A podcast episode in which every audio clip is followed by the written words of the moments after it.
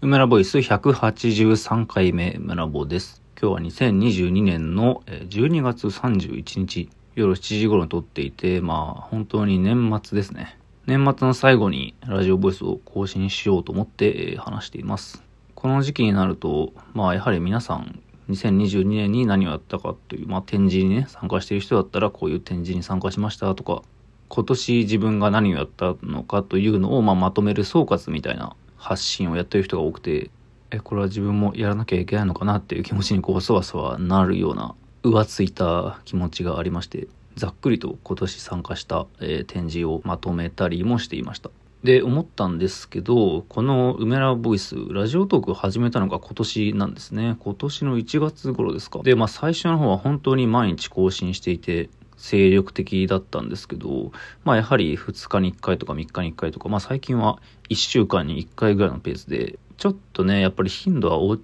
ちてきてしまいますよね。まあそれでも自分にとってはこう新たなライフワークになっていて、まあある種ね、作品を作るのと同じぐらい、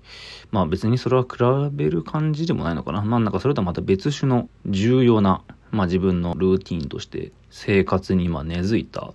ので、まあ2022年はラジオトークを始めたというのが、まあ実は結構重要なのかなと思っています。文章で、まあ日記みたいなものをね、書くっていうのは、まあ、中学生ぐらいの時から、まあ、細々とやってはいるんですけど、あの、ずっとそれはね、あの、紙で書いていて、途中から、ま、その Gmail の下書きみたいなので、まあ、キーボードで、デジタルで、クラウドで保存するという風になっていってはいて、まあ、今も一応、2ヶ月か3ヶ月ぐらいにね、日記めいたものを書いてはいるんですよ。それは本当に誰にも公開する感じのものではない。で、まあ、ラジオトークっていうのは公開する前提なので、日記っぽい側面もあるんですよね。後から見返したら、ああ、この時自分はこういう風に考えたんだっていうのもわかりますし、まあ、他にもね、いろいろ、まあ、ヘブ版をね、なんかすごいやっていたなとか、まあ、展示、まあ、ゲーム、作品を作るとか、いろいろありましたけど、すごい最近の、まあ、その、不法で、磯崎新さんという、まあ、本当に有名な建築家の方が、91歳でね、お亡くなりになったというニュースを聞いて、まあ、磯崎さんだってけじゃなくて2022年っていうのはすごい有名な各所のスターというか、まあ、サッカーで言うとペレだったり、ファッションの世界で言うとビビアン・ウエストウッドさんがお亡くなりになったりとか、すごい不法続きなんですが、まあそんなあらゆる巨匠がなくなるというのは、まあ、日々ね、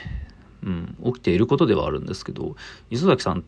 は、まあ、一応僕、少なからずご縁があって、2000 10年に、まあだから12年前ですね、一緒に作品をまあ展示する展覧会を表参道のジャイルという、まあ結構ね、きらびやかな建物なわけですが、そこの中でご一緒し、まあオープニングで初めてそのお姿を見かけたりなどして、まあそしてその展覧会は、えー、藤村隆二さんという建築の家の方が主催してるんですけど、まあこちらの藤村さんは僕が住んでいる大宮のまあ都市開発というかそういうのにも深く関わっていて、最近まあその関連で大宮の大英橋というところで、まあ、非常にローカルな場所ですけど、えー、作品を、えー、藤間さんの、まあ、つながりで展示させてもらったことも最近、まあ、あった。最近ってもう1年以上前ですけど、あったりしてですね。まあ、その藤村さんの企画、まあ、しかも、これは遡れば、2010年に行われた破滅ラウンジという、えー、展覧会で、カオスラウンジが、まあ、なんかかなり本当にその名の通りカオスな展覧会が行われたんですけど、えー、まあ、そこをきっかけで作品を出すということにつながったんですよね。で、まあ、藤村さんや、えー、磯崎さん、そして、まあ、カオスラウンジの面々で、なんかこう、会食をするというイベントが行われたりもしたんですよ。まあ、磯崎さん、その時点で、まあ、80、70後半ぐらいかな。まあ、本当に巨匠も巨匠で、僕なんかね、何喋ったらいいんだかほとんどわかんないみたいな感じで、めっ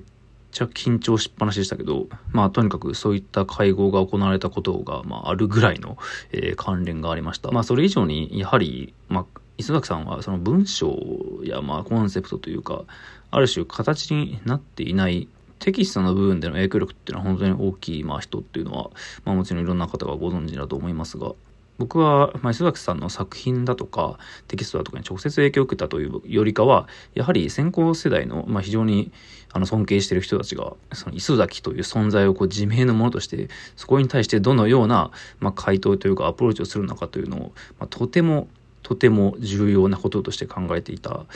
わけですよね。で、あ、そんなに重要なんだってことで、間接的に意識を増していた、まあ、クリエイターの一人で、まあ、特に藤村さんはやはり建築家というのもあって、まあ、世代としてはかなり離れていますが、そこに何か打ち返すというか、まあ、なんか共同で何かをやるという、まあ、その接続点として、シティ2.0の展覧会が、まあ、あったと思うんですよね。まあ、そこに自分も関わらせてもらったというのは、とても光栄なことだったと思っています。なんかオープニングというかそういうところで、えー、パフォーマンスみたいななんか来場者がなんか白い液体というか石膏をなんかドバドバとかけまくる催しがあったんですけど、あの、海の市場と書いて開始という、まあ、その磯崎さんの90年代の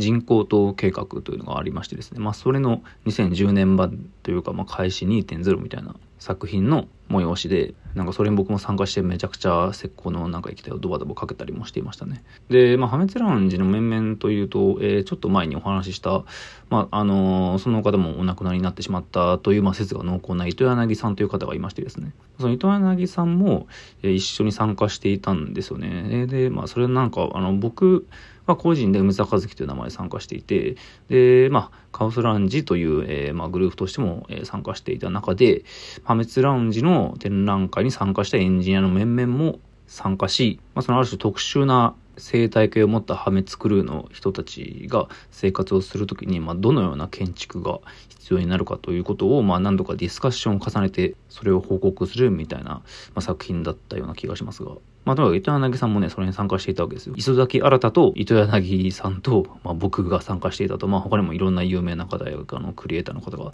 参加していたわけですが、まあ、だからとにかく2022年の、まあ、その年末に近い中での訃報という意味では、磯崎さんと糸柳さんの訃報というのが自分の中では結構大きくて、まあその喪失感というか、うん、その、まあ、喪失感の残響みたいなものが未だに自分の中で響いていて、まあなんとも寂しいなと思ってますね。まあ年末に喋るということで2022年のね、やったことまとめみたいな、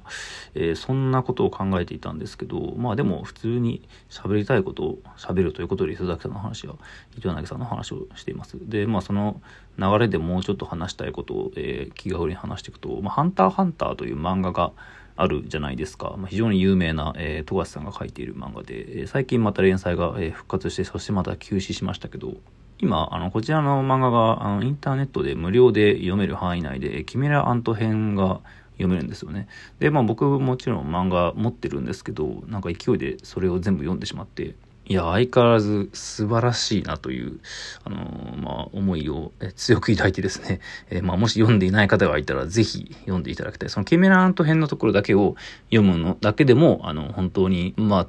いいものが読めるというか、まあ、感動もそうだし、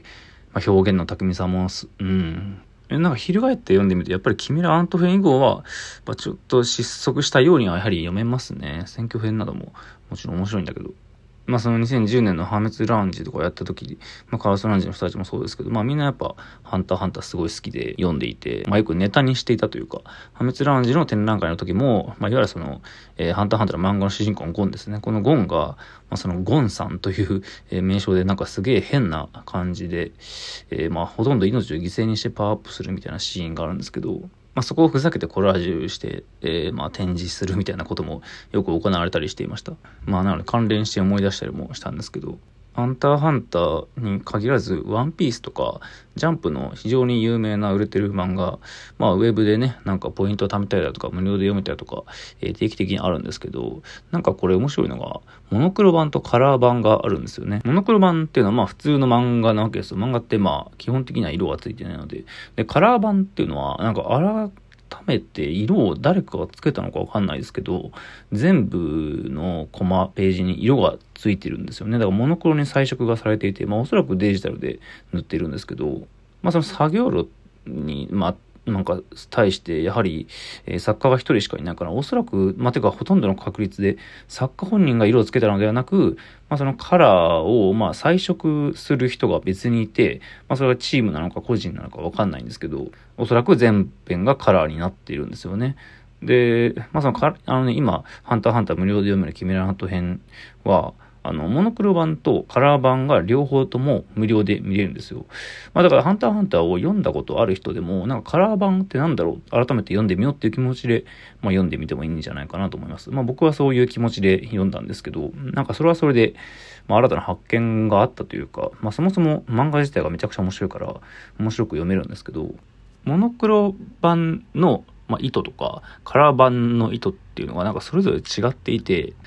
例えばだんだん意識がなくなっていくみたいな描写をコマの中でやるときに、まあ、その黒いコマに、まあ、セリフだけが浮かんでるみたいな表現が、まあ、普通の漫画、モノクロの、まあ、漫画の中で表現としてされてるのに対して、カラー版では、少し薄い青がだんだんと濃い青になっていって、まあ、最終的に真っ黒になる。青ではなく、まあ、も、真っ暗になるそれでまあ、意識の消失みたいなことを表現してるみたいな、なんかそれぞれの表現の意図が違っていて、なんかそれは一体どういう意図で表現していたのかっていうのをま考えると、そもそものモノクロ版、だからまあ、富樫がどのような意図でこの表現をしていたんだろう。まあ、モノ、てか漫画ってモノクロだから、もともとは、モノクロなのにこんなに鮮やかに表現ができるんだってことね、まあ、新たな発見があるわけですよ。カラー版と比べて読むと。まあ、キミラント編では本当にね、あの、巨大な喪失みたいなものが描かれたりもしてるんですが、2022年のね、最後になんかこれを改めて読めてよかったな、みたいな気持ちになりました。まあ、あと漫画っていうのはモノクロでこんなに深い、まあ深いっていうとね、なんかそのまますぎますけど、